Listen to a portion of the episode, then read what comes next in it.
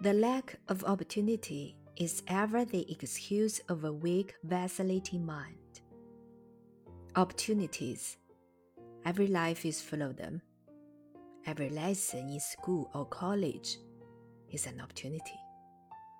Every examination is a chance in life. Every business transaction is an opportunity. An opportunity to be polite. An opportunity to be manly. An opportunity to be honest. An opportunity to make friends. Every proof for confidence in you is a great opportunity. Every responsibility thrust upon your strength and your honor is priceless. Existence is the privilege of effort, and when that privilege is met like a man, opportunities to succeed along the line of your aptitude will come faster than you can use them. Young men and women, why do you stand here all the day idle? Was the land all occupied before you were born?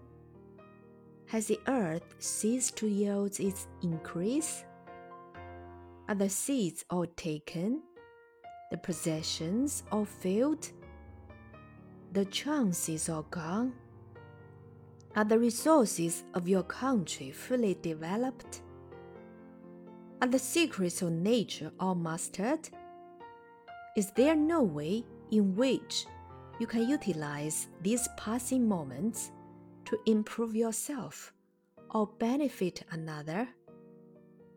Don't wait for your opportunity. Make it. Make it as Napoleon made his in the hundred impossible situations.